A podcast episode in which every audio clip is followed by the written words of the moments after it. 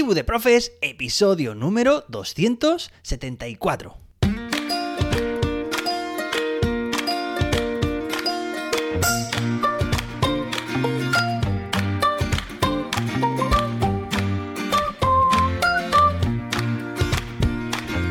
Hoy es jueves día 2 del 2 del 23. Hoy es el día de la marmota. Ya sabéis, aquella película del año 1993. ¿Qué estabais haciendo por entonces?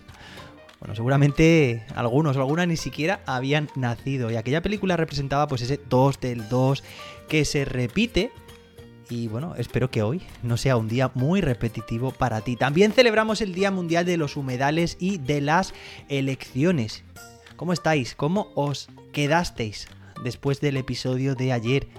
Recordad que hicimos algo muy interesante y fue pues decirle a ChatGPT que creara una actividad a partir de una serie de criterios de evaluación extraídos directamente de la LOMLOE.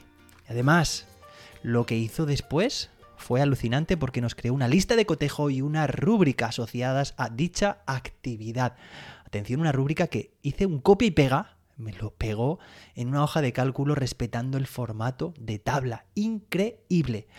Hoy tenemos más, más novedades. De nuevo, no sé qué va a pasar. De nuevo, me imagino que ChatGPT va a seguir sorprendiendo. Pero eso lo vamos a ver enseguida. Si te está gustando este podcast, estos episodios, no dudes en compartirlo a tus compañeros y compañeras, que seguro que a ellos también les aporta. Y bueno, pues estamos con Marchat GPT, ya sabes, y hoy vamos a diseñar actividades, o vamos a intentarlo, ahora veremos, actividades cooperativas, pero intentando que sean bastante concretas. Vamos a ver, porque ayer, además, sin que se lo pidiéramos, la actividad fue bueno, no llegó a ser cooperativa como tal, yo dije que sí, porque nos dijo en grupos, pequeño grupo, luego gran grupo, pero hacía falta un poco más, digamos, de estructura y de utilizar nombres de estructuras y técnicas cooperativas que hoy intentaremos utilizar.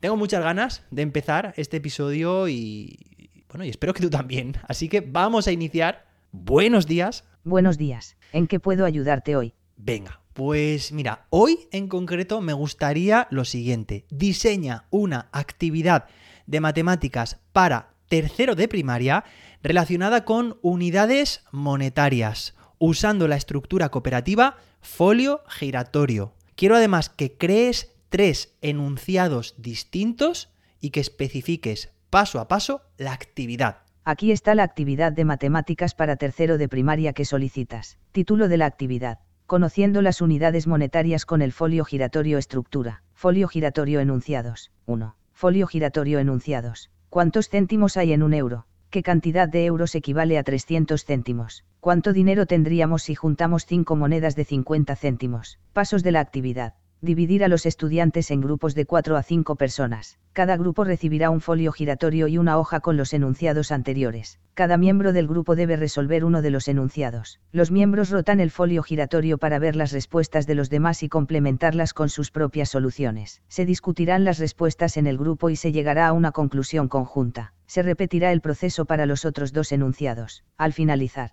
los estudiantes presentarán sus soluciones al resto de la clase. Nota. Es importante enfatizar que los estudiantes deben trabajar juntos y respetar las opiniones de los demás para fomentar un ambiente de cooperación y aprendizaje colaborativo. Bien, pues hasta aquí la respuesta de ChatGPT. Bueno, espera un momento porque Ahí está, que me estaba escuchando todavía. He decidido silenciar el micro para ah, dirigirme ahora a, a ti, Venga, vamos a hacer un análisis de lo que me ha dicho. Como ves, le he proporcionado muchas condiciones, una serie de criterios para ser lo más específico posible. He estado diciendo, por una parte, para el nivel educativo y para la asignatura o área, ¿vale? Tercero de primaria, matemáticas. Además, el tipo de saber básico que quería yo que incluyera, en este caso, unidades monetarias y la estructura cooperativa, en este caso, folio giratorio. Además le he dicho que creara tres enunciados y que especificara paso a paso la, actividad y fíjate porque su salida, su respuesta ha sido lo primero el título, conociendo las unidades monetarias con el folio giratorio. A continuación, me ha dicho la estructura que va a utilizar, o sea que la identifica, por supuesto, dice estructura dos puntos folio giratorio, la ha identificado como tal. Y después me ha dicho enunciados dos puntos y ha incluido los tres enunciados que además creo que son muy propicios para trabajar con estudiantes de tercero de primaria en matemáticas. Este tipo de preguntas de cuántos céntimos hay en un euro y además si nos fijamos, enunciados el primero, yo creo que aquí ha hecho hasta una graduación. Es decir, de la primera pregunta, el primer enunciado más sencillo, el, más básico, el que puede dar pie a que después, una vez contestado correcta o incorrectamente, ¿vale? Pues se vaya al, siguiente enunciado, que es cuántos euros equivale a 300 céntimos, que sería un poco la inversa ¿de acuerdo? A partir del anterior y cuánto dinero tendríamos si juntamos 5 monedas de 50 céntimos. Me parece, por tanto, no sé si esto ha sido así aleatorio o no, pero una eh, graduación del nivel de dificultad progresivo y muy bien, muy bien planteada. Y después los pasos de la actividad, pues son siete pasos, dividir a los estudiantes, el folio giratorio. No es como yo eh, lo habría planteado, porque normalmente el folio giratorio yo lo planteo como un paso dentro de la resolución de la actividad, eh, uno de los pequeños pasos, los pasos más atómicos de la actividad que no se dividen en más pasos, son los que realiza cada uno y pasa el folio. En este caso, eh, en primer lugar, se resuelve el, digamos, quien tiene el folio delante resuelve, en este caso, el enunciado y se lo pasa al siguiente que va matizando y van consensuando las respuestas. Me parece también un enfoque muy válido, me gusta y oye, es que hemos sido bastante concretos, nos ha respetado todos los criterios. Por supuesto, ahora le podría pedir una rúbrica, una lista de cotejo o lo que quisiera, porque es que sé, evidentemente, que me lo va a contestar. Venga, y ahora vamos a ver, vamos a irnos a otra área, a otro nivel, de hecho, a otra etapa, a otra estructura cooperativa y a ver qué sucede, ¿de acuerdo? Venga, pues eh, vamos allá. Venga, muy bien, gracias. Ahora me gustaría que diseñes una actividad de ciencias naturales para segundo de secundaria relacionada con las partes de una célula, usando la estructura cooperativa lectura compartida. Y quiero que especifiques paso a paso la actividad. Y ya está generando la respuesta. Atención. Aquí está la actividad de ciencias naturales para segundo de secundaria que solicitas. Título de la actividad. Explorando las partes de una célula estructura. Lectura compartida Pasos de la actividad. 1. Lectura compartida Pasos de la actividad. Dividir a los estudiantes en grupos de 4 a 5 personas. Cada grupo recibirá un texto breve sobre las partes de una célula y su función. Cada miembro del grupo debe leer su parte del texto en voz alta y comprender las informaciones Lo incluidas. Identificado correctamente. Los miembros del grupo deben discutir las informaciones compartidas y complementarlas con sus propios conocimientos previos. Cada miembro del grupo dibujará una célula en un papel y etiquetará las partes con su nombre y función. Se presentarán los dibujos al resto de la clase y se discutirán las partes y funciones de las células en un ambiente colaborativo. Los estudiantes podrán hacer preguntas y comparar sus dibujos con los de sus compañeros para profundizar en el conocimiento. Nota. Es importante enfatizar que los estudiantes deben trabajar juntos y respetar las opiniones de los demás para fomentar un ambiente de cooperación y aprendizaje colaborativo. Además, es importante que el texto se adapte a los niveles de comprensión de los estudiantes y que se ajuste a su edad y currículum.